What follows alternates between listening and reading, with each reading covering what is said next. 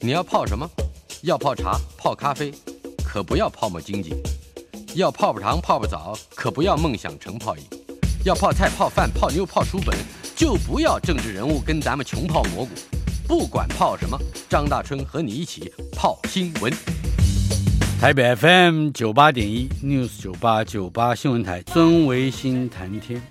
国立台湾大学物理系的和天文物理所的教授孙维新先生在我们的现场。韦应庸，哎，大川兄好，我们各位听众大家好。我们今天的应该是第一个话题是 Zuckerberg 跟 Elon Musk，不过我们先还是把 Scientific American 科学人说一说。好，好好，我们之前两个礼拜，呃，已经把总编辑的话做了一番介绍。对，因为在六月中下旬的时候，我们已经交稿了总编辑的话，嗯、所以那个时候能把核分裂、核融合的恩怨情仇跟大家做个介绍。但现在呢，七月号正式出版了，里面我倒觉得有几篇小小而精彩的文章，嗯，彻底颠覆了我们传统的观念。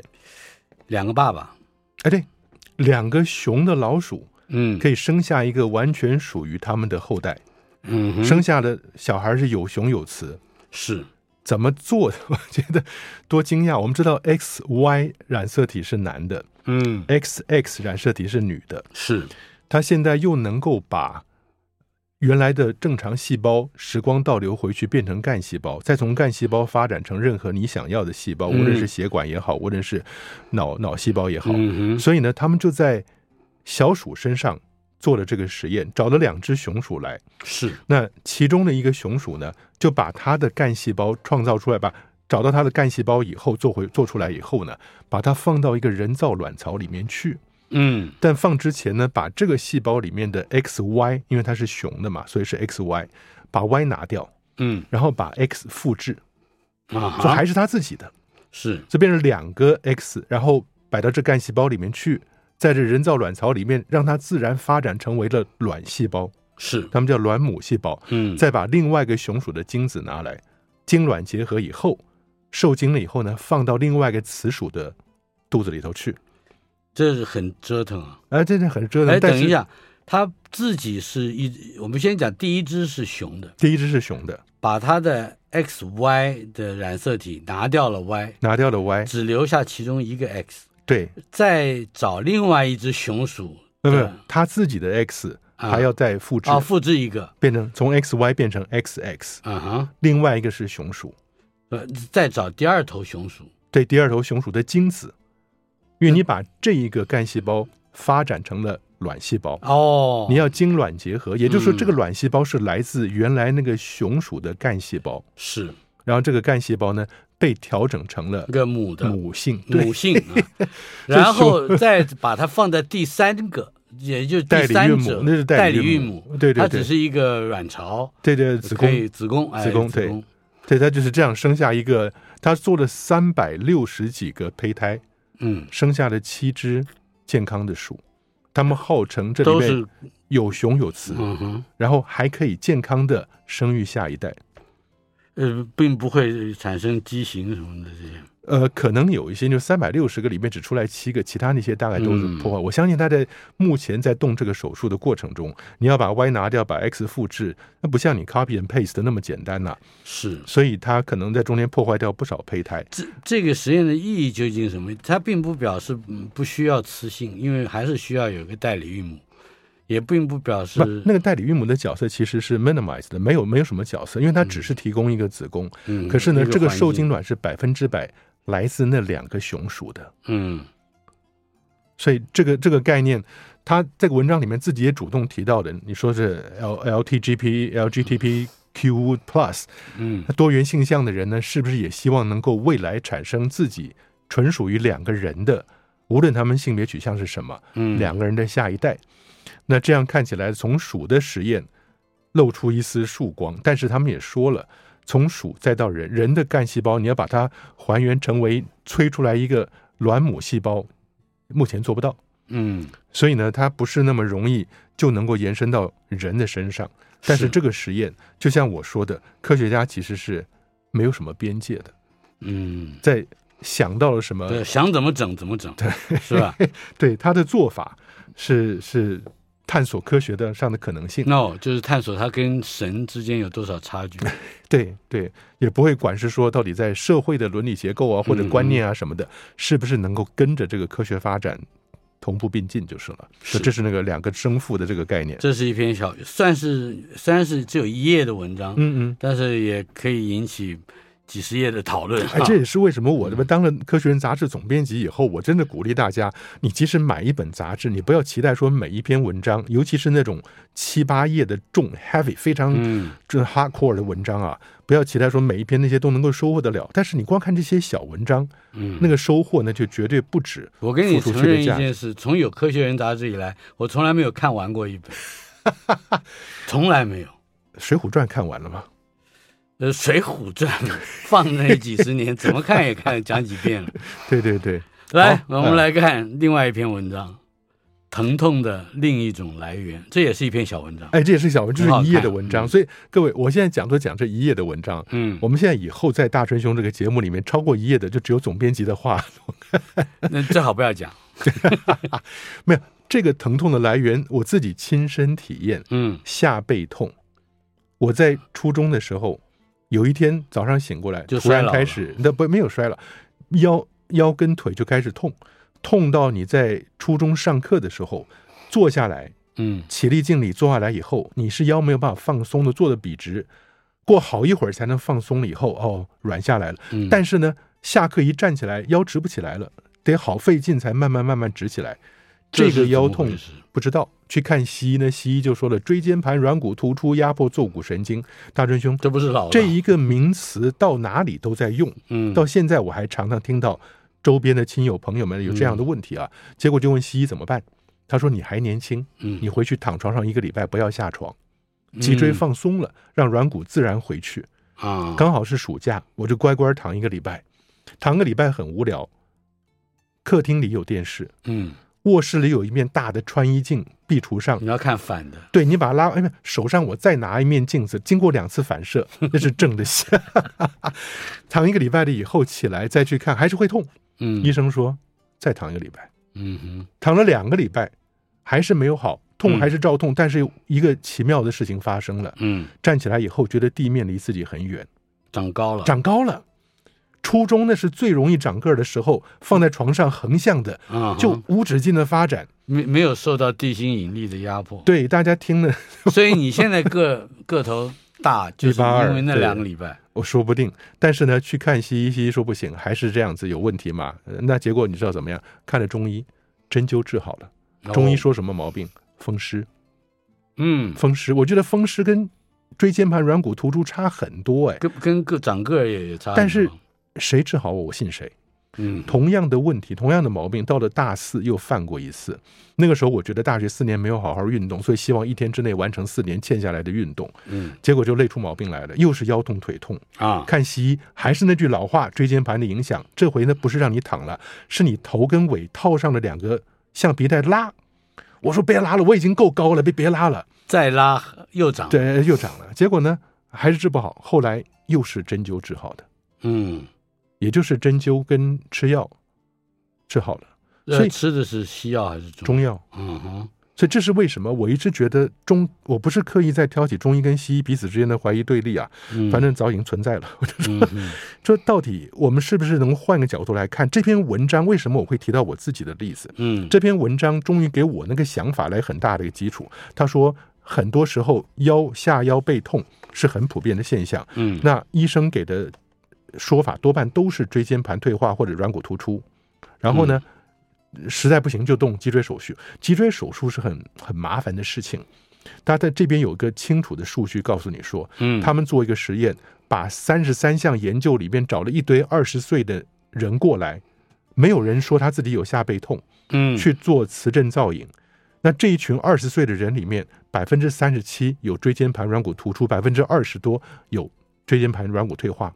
椎间盘退化，嗯哼，所以你可以知道，软骨突出跟退化其实不见得是下背痛的来源，嗯，但是老话一句，当你手中的工具只有一个锤子，所有的问题看起来都像钉子，嗯，如果下背痛唯一的解释就是椎间盘软骨突出，这是很结果论的啊，这是倒过来了，对，对，然后他这个这本这个这篇文章里面说了，磁振造影这样子的结果，他发觉了所有抱怨下背痛的去动看过磁振造影的人，可能只有百分之五需要动手术，但结果是百分之六十五都得到了动手术的建议。嗯嗯，真正动手术的人，两年之内能够成功回到职场的百分之二十六，没有动手术的人，两年之内能够回到职场的百分之六十七。嗯，啊，这就很明显了。对，所以你可以看得到，不动手术，那他怎么样去处理这个痛？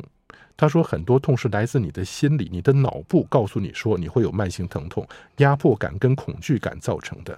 嗯，所以他做了几个不同的实验，一堆人传统疗法吃止痛药加上复健，另外一堆人给安慰剂。嗯第三组的人呢，用这种心理治疗方法，想办法让你很诚恳的面对疼痛，然后慢慢让它在你脑子里消失。结果他说，接受疼痛，接受接受疼痛，然后缓解它。嗯，那大家不吃药，不吃药。结果你看一下这个这篇文章吧，就是一页的短文。嗯，它最后的结果呢，就是第三种心理上的疗法，帮助更多的人减轻疼痛。嗯，它的比例是更高的。所以我我在这边。那这是个哈佛大学的、哈佛医学院的跟 Virginia 医学院的医生写的文章。我痛就痛了，我当然只能接纳了，是不是？我看了很多人不去积极的治疗，周遭的亲戚朋友，他他有另外他的方法去 treat，也是一种治疗，但他的治疗方式不是那种非常单一的动脊椎手术，或者吃止痛药，或者摆上台子去复健。我们听听众朋友如果有下背疼痛的，或者说感觉自己快要嗯要去看医生的，可以去看看看这一期，对，了解一下。因为我我们不是在提供任何 medical advice，我们没有办法提供任何医嘱或者是建议，而说《科学人》杂志这一期出现了这样一篇文章，嗯，我看了以后呢，跟我自己的经历蛮符合的，是，所以我提出来让大家在做任何决定之前呢，看看这篇文章，三思而后行。嗯哼，嗯，好。接着就是另外一个也跟健康跟医药有关的，嗯，当好胆固醇变坏的时候，哎，咱们不学钢琴吗？啊，大成兄，我们胆固醇都知道有两种，到了我们这个年纪了，好胆固醇希望多多的越越多越好，坏胆固醇就像敌人要越应该越少越好，对不对？嗯，其实这部分人告诉你说，好胆固醇多了不行的，也会变坏。哎，对。一般我们来讲，好胆固醇超过四十，不要低于四十吧。嗯，但是超过四十以后呢，不要到八十。好多人就把好胆固醇搞得高高的，结果这篇文章告诉你说，那样产生致命的效果更佳。嗯，反而会更更害到你的健康。怎么说？它的它的过程可以描述一下啊？没有，就是我们大家传统上总是认为好胆固醇大概四十以上，坏胆固醇是要一百一百一以下的。结果呢，他说。现在发现，所谓的好胆高密度胆固醇，好胆固醇最好不要高于八，不要超于八十，超过八十。大家有兴趣的话，真的自己看一看好了，好不好？我觉得这些都是科学做的研究的初步的成果，让大家了解一下新的想法是什么。嗯嗯呀，好的，接下来我们要你喜不喜欢看这个 MMA 或者是 UFC？嗯，UFC 是 Ultimate 啊 Fighting Champion 最终格斗赛哈。呃终极格斗，终极格斗赛就是把就是对战的两个武士关在铁笼八角铁笼里面，嗯嗯嗯，这很过瘾啊。对，它有几种不同的做法，有些是那种密闭式的铁笼啊，嗯、叫 No Way Out，嗯哼，No Escape，这根本是丢到里面去打死为止的。对，然后它有几个八个休息还是五个休息室的，轮流有人上去去挑战那些还存活的人，嗯嗯，那种是最残酷的打法。但你现在看到的，一般来讲，你刚刚讲 UFC 就是个八角铁笼，嗯，然后把放两个人进去打嘛。那现在这两个人呢，一个是 Twitter，一个是 Threads，Instant Meta。马斯克跟祖克伯，嗯，而且是马斯克，马斯克挑战，祖克伯当下就答应了，铁笼格斗，嗯，不是说说而已哦。对，因为因为马斯克老是会讲这些事情嘛。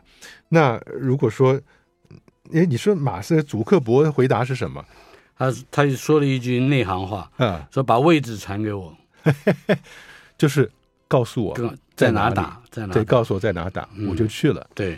所以呢，但是这两个人很有趣啊。嗯、那这个新闻里头就把两个人的相关物理参数都把它标出来了。嗯哼，哎，祖克伯三十九，啊，他太太是华裔，是越南的华裔，三十八，嗯，也是很好。他们两个都是做慈善工作啊。是，但是马斯克五十一了，嗯哼，然后呢，大十二岁嘛。对对对，马斯克大概是五尺十一寸，将近一百八。嗯哼，那祖克伯呢比他短四寸，小十公分，嗯哼，在一百七左右哈。那重量呢，一个是一百七十八磅，一个一百五十四磅，嗯，所以两个大概是差上二十磅，差二十磅也就十公斤，差十公斤啊。那不是一个量级了，当然，对，一个是中量级，一个是次中量级，嗯，没有说什么除量级跟重量级的差，没有差那么远，嗯，但是马斯克是比他要来的重一些，所以你可以想象，这两个人如果真的进到铁笼里去打一场架的话，嗯，那个商业上的效益有多高啊？我倒觉得他们不会想说你擦破皮了，我这边扭伤了，不是，他想的是商业效益会有多高，嗯，哎。那种重量级的拳赛不都是吗？打赢的拿多少钱，打输的也拿多少钱吗？那你要先看看两个人胜率谁比较高一点。你说呢？哎，你别看啊，祖克伯学过巴西柔术啊，嗯嗯，哎，马斯克好像也学过空手道啊，据他自己声称。但是我但是他的话 总是有一点不可信。你说呢？马斯克不是说他最擅长就是海象战术吗？啊，那个 Walrus。对，海象就是整个人压在你身上，什么事情都不要做，就把你压扁了。所以这两个人还真的有一搏呢。嗯哼，好，呃，但是马斯克的父母好像强烈反对啊。哎，你有人在旁边还起哄呢。意大利的文化部的官员马上打电话说：“我们把罗马竞技场空出来。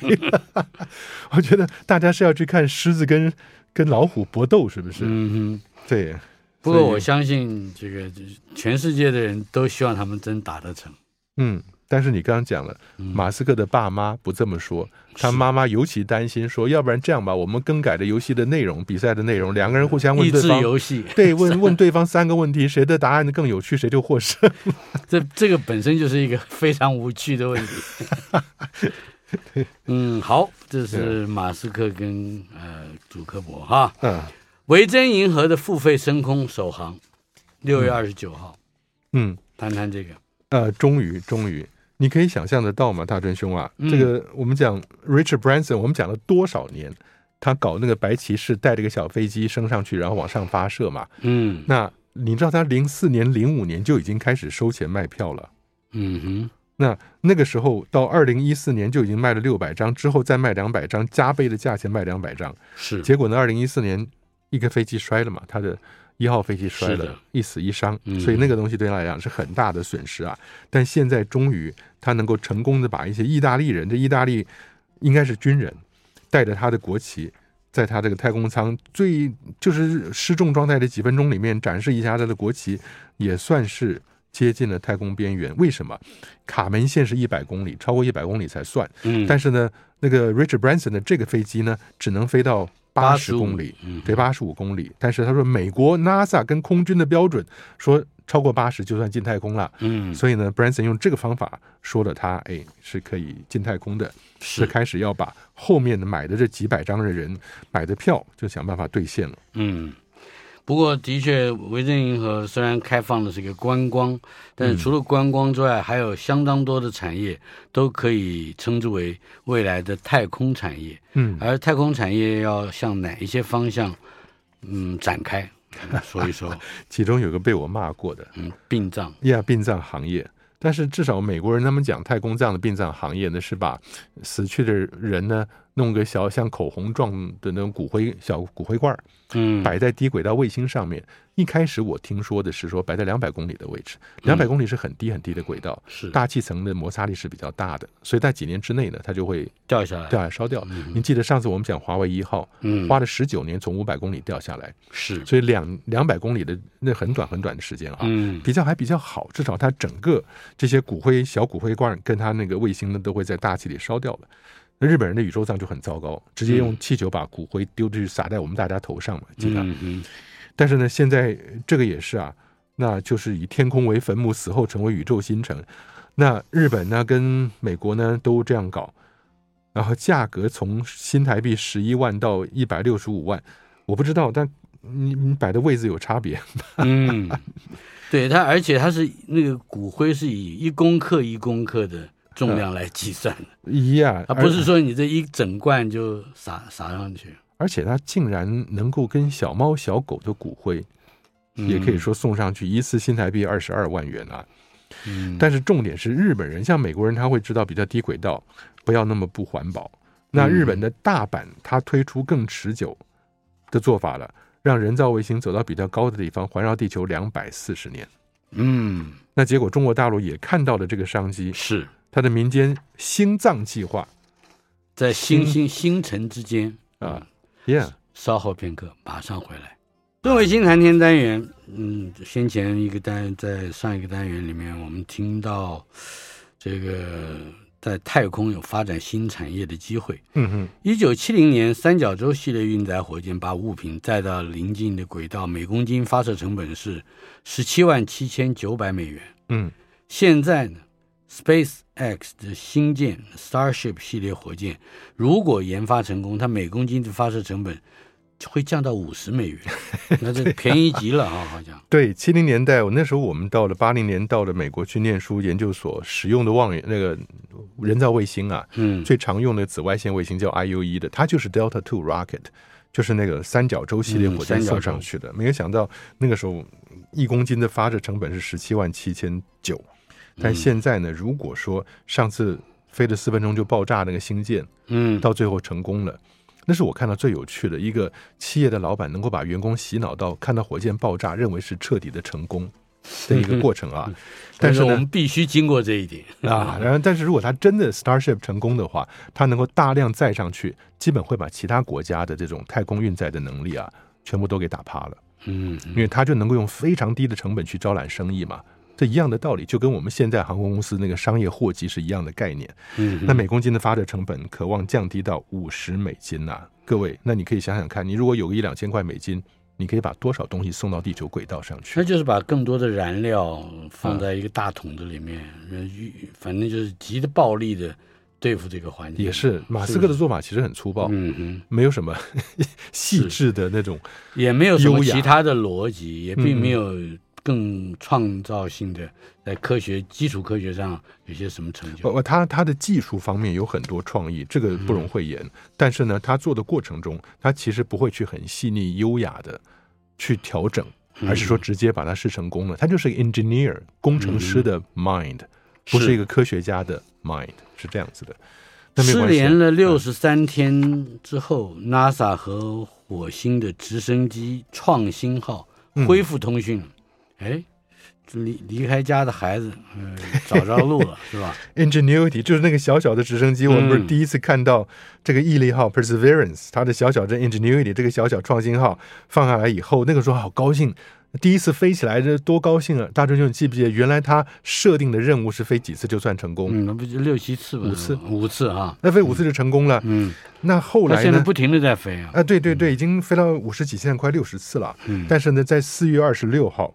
也就是两个多月以前呐、啊，飞到了两百三百多公尺的地方以后呢，嗯，降在火星表面，好死不死的，跟你这个毅力号中间有一个小山丘隔着啊，那就就联络不上了，就失去联系了。哎，我不知道他们怎么会选择这样子的降落方式。嗯，他们应该知道火星，他们对火星表面的高低海拔很清楚的，怎么会？他反正五次以后已经多飞了四十多次了，嗯，所以他就来来个男的吧。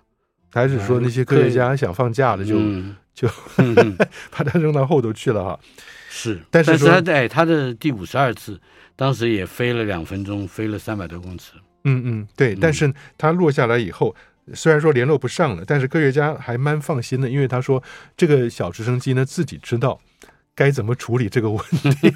他还能活得下来？因为你两个月不联系，你很担心的是说你没有告诉他啊，该充电啦，该怎么样，该保护自己啊什么的。但结果呢，终于过了两个月以后又联络上了。是，以前也失联过六天了，以前有过，这不是第一次了。嗯，以前也离家出走过六天。是，接下来这个这个消息啊，哎，我不太能知道他是不是真正的成就啊。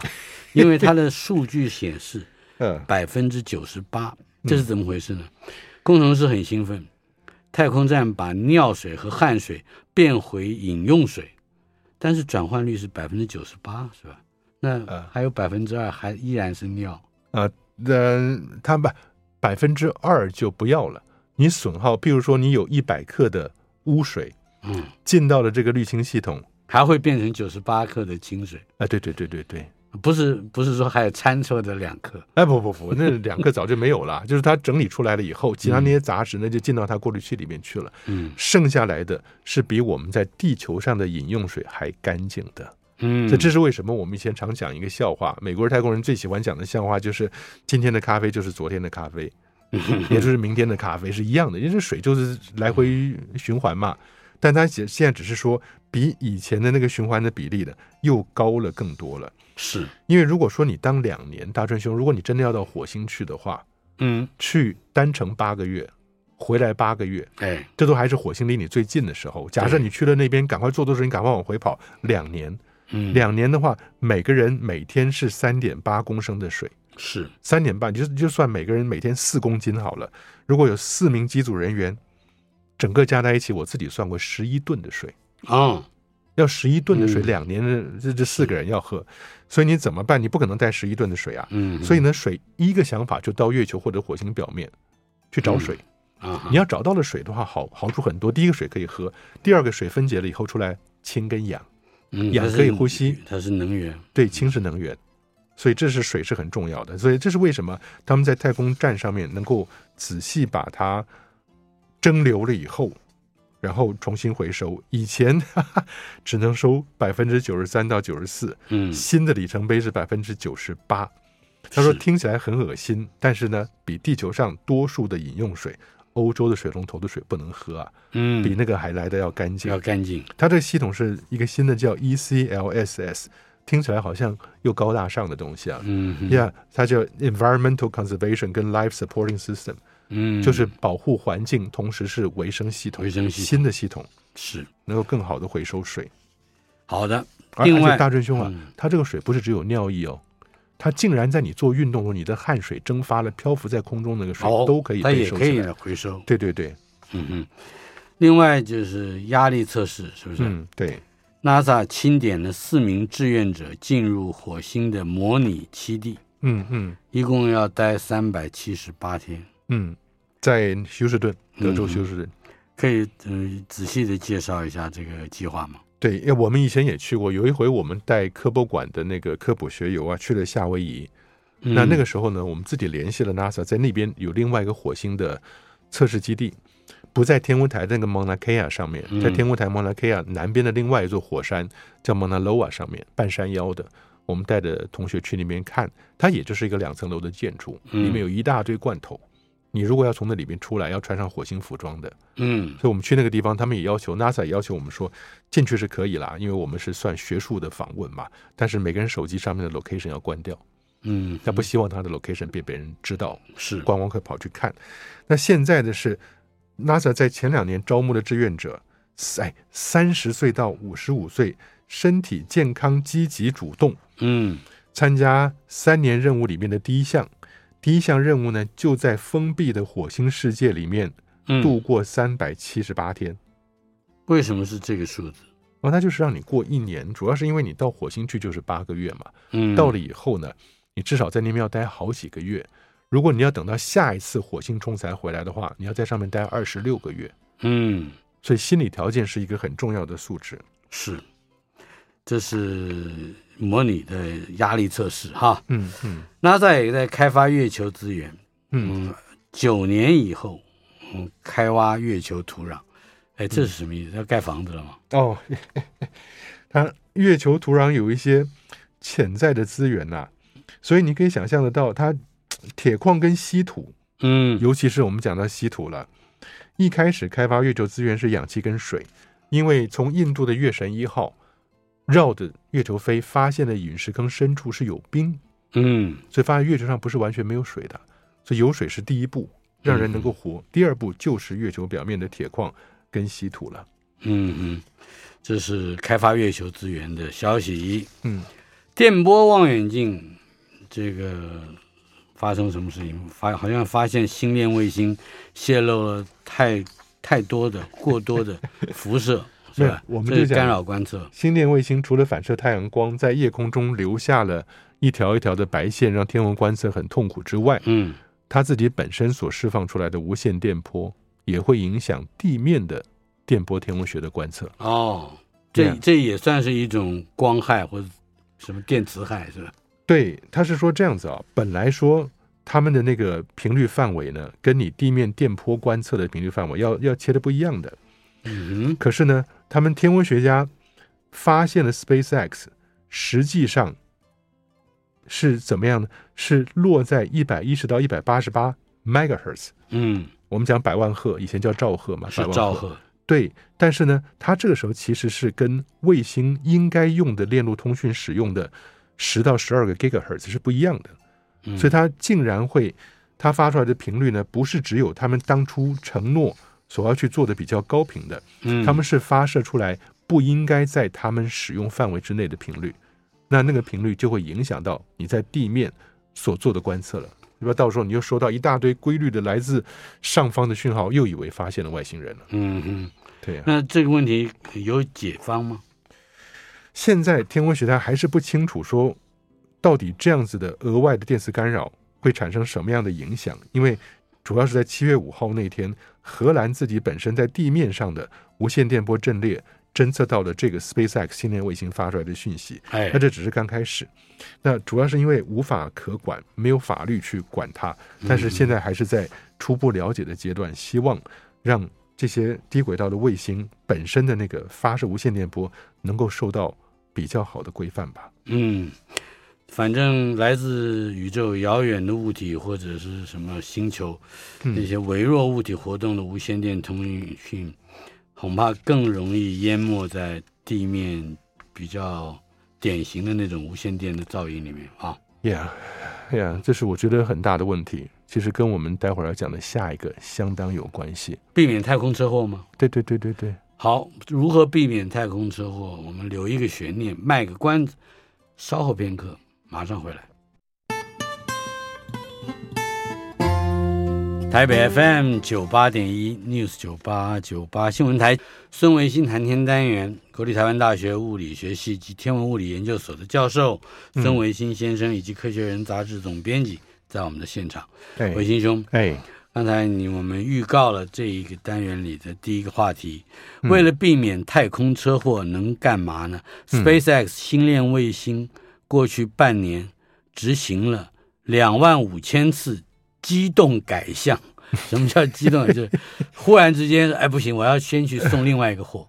呃，不不不不，就是你自己好好的在路上开车，嗯，前方有障碍物。嗯，或者对着你冲过来的其他车辆，嗯，你需要转动方向盘去避免相撞，嗯，它的机动改变它的动向是这个概念哦，所以你可以想象，英国的太空轨道安全公司嘛整理的数据说，星链卫星啊，在二零一九年发射的第一颗卫星以来，嗯。所有这，他就拿星链卫星作为一个整理的基本标准，嗯，已经被迫机动改向超过了五万次，是，所以我们的低轨道地地球旁边低轨道的环境，哦，其实它的 traffic 它的交通状况已经变得很糟糕了。也就是说，但为什么刚才前面我们在标题上看到的是两万五千次呢？哦，是这样子啊，它二零二一年上半年两千两百次。嗯，接下来下半年三千三百次，是。那到二零二二年前半年呢，六千八百次，嗯，后半年一万三千次，嗯。那在过去呢，像二零二三年这前面半年是两万五千次。哦，明白。平均每个卫星移动了六次，嗯嗯。所以你可以想象，这是就是为了防止它跟什么太空垃圾啊，或者是其他的飞行器碰撞。对，对，因为你说太空。嗯有很多碎片在太空里面，碎片如果够大，地面都是监测编号的，嗯，所以随时随地你，譬如说，你可以从美国的这个什什么那个 NORAD 什么那些，它那些的监控的战略防空系统可以得到资讯，随时随地告诉你说你该躲啦。太空站跟哈勃望远镜偶尔也会碰到这样的状况。这些在不管是多高多低的轨道上操作的这个安全环境，嗯。会失控吗？嗯、呃，看起来朝向失控的发展方向是非常迅速的，好像有一个数字蛮吓人的，对不对？对，就是你说刚刚看到那些次数，短短两年次数增加的十倍，嗯嗯，这种指数级增长的速度啊，我们再往后今年的下半年可能是五万、十万、二十万次这样增加的，嗯嗯，然后到二零二八年，所有的星链卫星呢，半年之内会一百万次的移动。你知道这个话，就成本是有多大？然后你移动，即使你躲掉就还算了，嗯，万一躲不掉的话，一个炸裂了，我们怎么让就是在底下怎么操控这卫星让它转向？卫星上面都会带一些小小的喷气，嗯，因为它自己本身。在轨道上飞行，只要你旁侧有一个小小的喷气的力量，它就会改变方向。嗯，上下左右啊，上下四方嘛，是都会有一个小小的喷气口。你要改变方向，其实都可以的。那运动方向是这样改变。你要转向的话，是可以用那个里面的陀螺陀螺仪转动的轮。那么这个移动，也就是移动个几公尺就可以了吗？啊，对对对。不用太大，不用太大，移动实际上这样子啊，你要移动脱离它轨道高度，呃，就在一个范围之内。嗯，你你其实因为它偏了一点点，角度稍微往，比如说往左往右偏一点点，它给它时间长了，它就会偏比较大啊。它只要算好这个东西在前面多远的地方，嗯，我这边偏一点点，时间够长，从它旁边擦身而过就没有。那么监控使得他们能够嗯安全的漂移啊，嗯嗯，或者移动。呃，是当然都是电脑了，呃，对对，人力了。我自己知道是 NORAD 北美防空司令部，嗯、大规模的监控。但是我相信中国大陆、像俄罗斯、像欧盟，他们自己都有他们的对太空的监控的资讯，彼此在交换意见。当然，这个另外一个好处是对民用的。呃，民间福祉也是有正面反应的，譬如说那些陨石啊什么的小片的，嗯，接近到了地球，一直到很近很近才发现的，赶快通知，还会有几秒钟的预警时间。嗯，对。另外还有一个数字是很可怕的，嗯，就是正在向国际电信联盟注册申请的要发射的卫星，对不对？对。大师兄，你要讲那个数字吗？我都不太愿意讲那个数字。现在现现在天上有有多少？大概二零一九年是三千三百颗，二零二二年是六千三百颗。那今天到二零二三年的话，这个数字应该到七八千颗了啊。嗯。那但是你说呢？向国际电信联盟注册的卫星，你说吧。超过了一百七十万颗。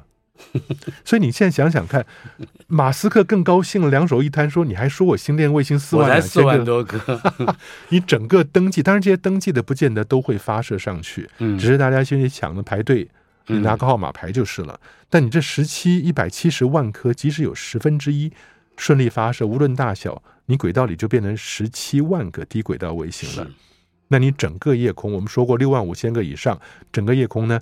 每十个里面有一个就是人造卫星了。是，即使没有能力成为前几大的太空发展国家，后进的这种国家，也希望能够发射几颗，表达表达我们自己 列可以这个寄生于这个寄身上流啊，以发以发展这个对不对？不，大真兄会出来一个很大的问题。嗯，当各个国家都想办法把自己的卫星。无论大小送到轨道里边去，这些太空先进国家一定会非常不爽。嗯，为什么？因为智于贤不孝差太多了，设备的梁跟雨都不一样。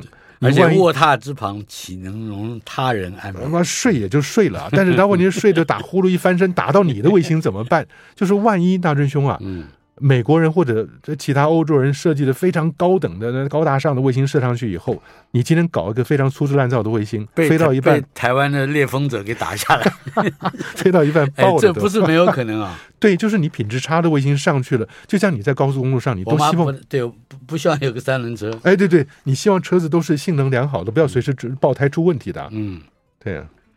所以，台湾首颗自制气象卫星“猎风者”在九月份要在法属圭亚那升空，这个消息我们还报还是不报？然后我们以前说过好几次了，但是很希望、很期待我们的“猎风者”卫星呢，绝大多数是我们自己自制的啊。嗯，那希望这个上去呢，能够对我们的气象预报做更好的提升啊。你希望它打到哪一个美国的位置？啊不，它位置还蛮高的，五百五十公里到六百五十公里啊。嗯，那接收的是来自其他像 GPS 那些讯号，一方面直接接收，另外一方面通过海面反射。嗯，所以它可以研究的我们海面风场的资料，研究台风路径啊、强降雨什么的，哎，蛮精彩的。我们的猎风者，嗯、是我们又开始在，也就是在太空科学这个领域上，嗯，要进入已开发的世界，嗯，要不断的努力，是吧？对对对对对，Yeah。来，太空梭将在洛杉矶哎，要做直立的展示。对，因为这个是我们在洛杉矶啊，加州科学中心，每次我们带科普学游的团队，只要去美西，都会经过这个地方看。有一个退役的太空梭，太空梭总共有五艘太空梭嘛，嗯，除了哥伦比亚号爆掉之外，其他都在。那奋进号 Endeavour 是在洛杉矶，嗯，Atlantis 在佛罗里达州，是，但是在洛杉矶这个就摆在加州科学中心里面。我们去看过好多，已经蛮壮观的大真凶啊！嗯、一个他就摆摆在屋里面，然后外面盖个房子把它盖起来哈、啊，嗯，很感动。但现在要把它竖起来，嗯，不单是太空梭竖起来，而且旁边还有个巨大的那个橘红色的主燃料箱，嗯哼，跟两个加力火箭，然后把太空梭弄上二十层楼高的新展示，是。所以美国人这种搞法真的是很厉害。但是光是这样子，我觉得他不是说科研厉害，他做教育跟推广跟激动人心的方法很多的。这一个太空梭奋进号啊，退休的时候，在二零一二年飞过来了以后呢，有一个波音七四七搭载在上面，背在波音七四七上面飞过来，还飞过旧金山金门大桥，飞过好莱坞，然后落在 LA，落下来以后，从 LA 机场花了两天，时速三公里。走街上是开到跟游行一样，哎，对对对，开到 downtown 的那个加州科学中心里面，哦，你看到那些美国民众扶老携幼坐在屋顶上、阳台上面挥着国旗，眼睛里含着泪。哎、台湾以前也是啊，少棒队从威廉波特打了世界冠军回来了，对对对，我们不也是对吧？以时速五公里的这个速度坐在吉普车上，但是更好笑的是，太空梭。穿街过巷，哎，嗯，前面就会有几个人拿着电锯，为什么？树太多了？当然。要锯，现场锯树，现场去敲掉，怎么垫着人行道什么的，让他经过，那个很搞笑。但是他们搞的这个东西就是创造议题了，嗯嗯，对，而且来呼这个呼吁未来的观光客是吧？嗯，无重力下的战略和补给，美国太空军勾勒出了未来的战场，这个挺吓人的。对，太空军现在人数已经到了一万三千人。第六军，对，但是很少，人算少，一万三千人。川普，川普那时候成立的嘛，但是现在是说他成立了以后，到底我们要干什么？争论不休。嗯，为什么呢？就是因为他到底是要处理地面上的威胁，还是要处理太空的威胁？嗯嗯。太空军的一个大优势是，就像我们讲 X 三十七 B 这个太空飞机，它能在太空里面飞九百天。嗯，上面带着炸弹，您在什么地方不高兴？绕一圈只要一个半小时啊，我过去就炸。是，那这是一个你处理地面上的问题。另外一个是，当别人都能够开始加了卫星武器上去了，别的卫星飞到你旁边，就是到你卧榻旁边去，一脚把你给踢翻了。嗯，那你是要处理太空里面的问题吗？所以太空军一直在挣扎，到底他们要把资源花在什么方向？是我们还有一个话题，但是只剩下二十秒钟的时间了。嗯，如果我们能够看得见二氧化碳的排放，嗯，这怎么解释？十二秒钟。哦，大家能够上网去看一下，NASA 把二氧化碳的那个分布跟生成做了一个时间上变化，加了颜色，看的还真的是心惊胆跳。嗯